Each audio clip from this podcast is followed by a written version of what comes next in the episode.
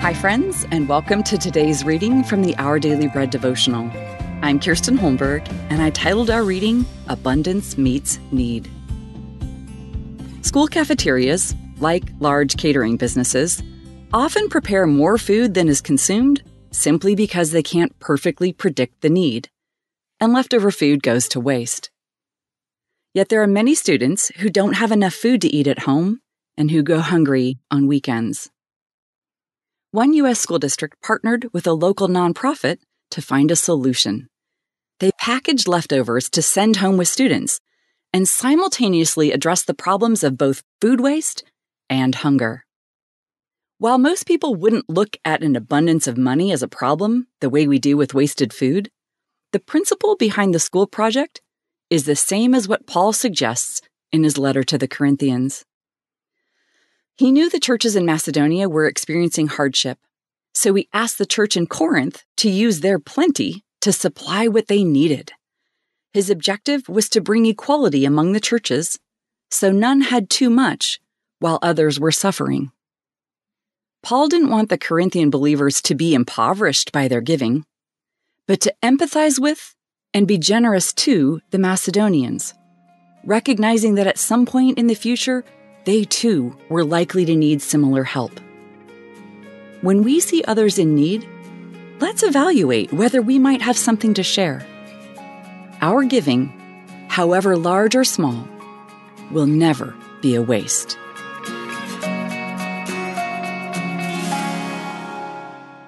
Today's Our Daily Bread devotional scripture reading is from 2 Corinthians chapter 8, verses 13 through 15.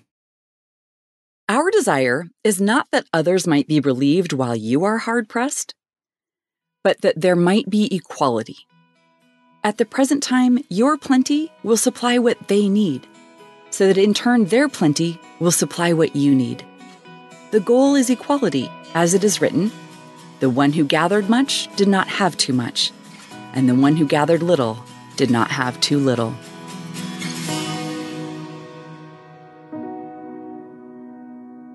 Let's pray. Heavenly Father, please awaken us to the needs of others so that we might give of the resources you've given us. When we're in need, help us to trust you to provide through those who also love you. In Jesus' name we pray. Amen. Today's encouragement was provided by Our Daily Bread Ministries.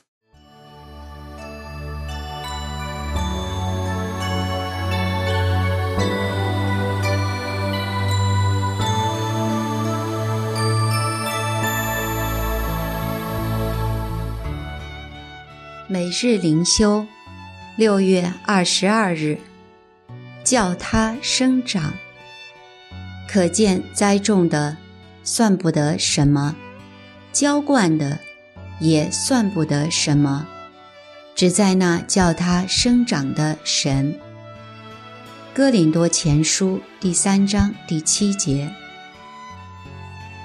每年到收获的时候，我才知道。菜园里哪个品种最丰产？有的品种起初枝繁叶茂，后来却白占地土，不结果子；有的开始长得慢，但后来发力，结实累累。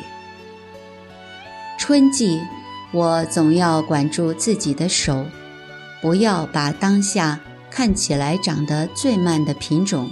连根拔掉，有可能到后面它收获最大。基督徒生命成长也是这样，有的人显得火热追求，有的人看起来冷淡退后，但一时的光景并不能说明什么。有些一时火热的人，后来遇到试炼。就一蹶不振。有些软弱的人，后来蒙神光照，被主兴起。跟随主是长跑，不是短跑。这条赛道延续一生之久，总要到最后才知道谁结果子最多。栽种的和浇灌的固然重要，但真正叫人生命成长的是神。我们跟随基督的人，无论对人对己，总要有耐心。肢体间既要彼此劝诫，更要互相代求，把自己和弟兄姐妹带到神的施恩宝座前，祈求赐生命的神兴起我们，一同成长。结出圣灵的果子，将荣耀归给叫我们成长的神。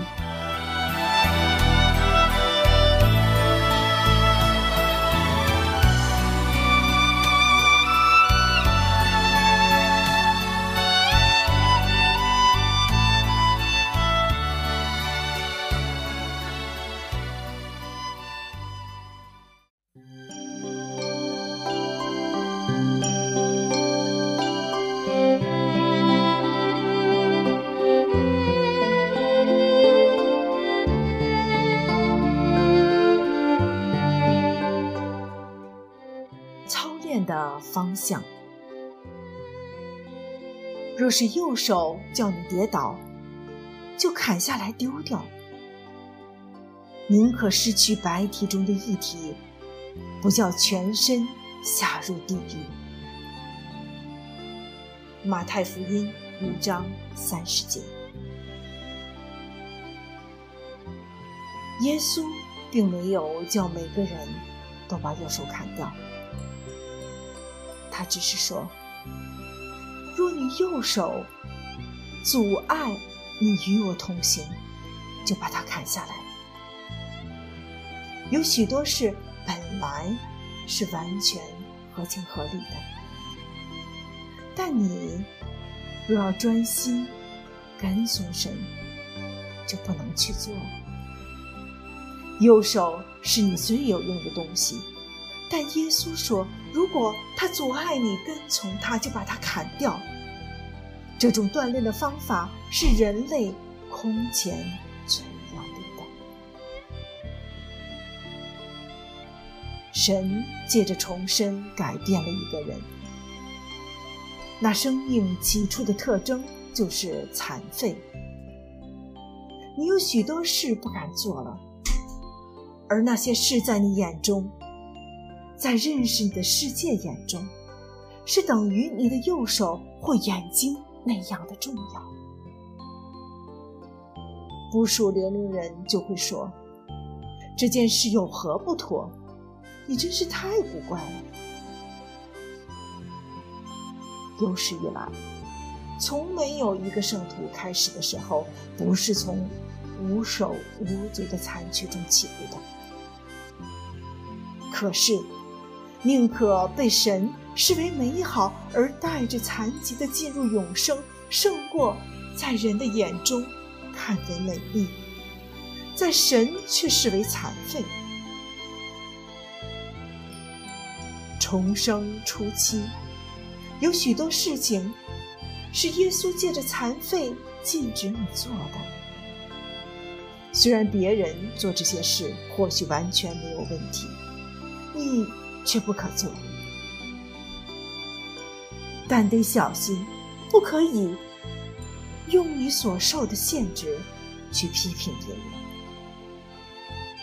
生命的开始是残废，但在第四十八中，耶稣却展示了一幅丰盛的生命。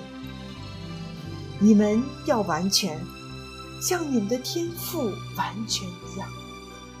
让我们一起祷告，愿你今天带领我们进入你更多恩慈和奇妙的作为中，亲爱的主耶稣，愿你那满有恩典和能力的慈手今天来庇护我们。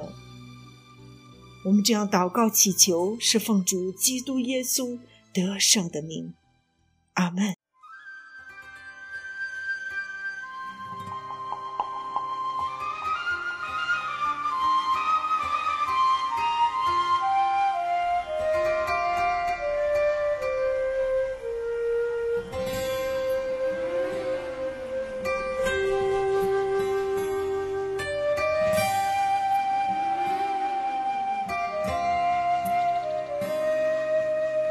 谢你的爱，感谢你的情，在山中的夜真静。祝你的慈爱触摸我的心，在深夜深山牵引不停。让你的光和你的成为我的生命，叫我的心被你吸引，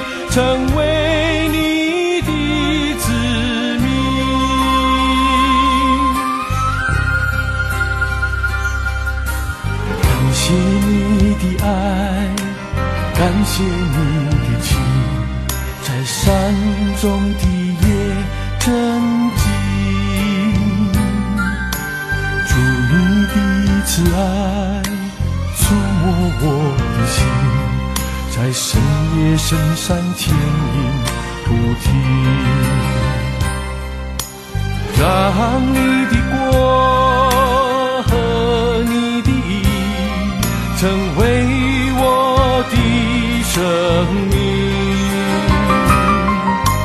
叫我的心。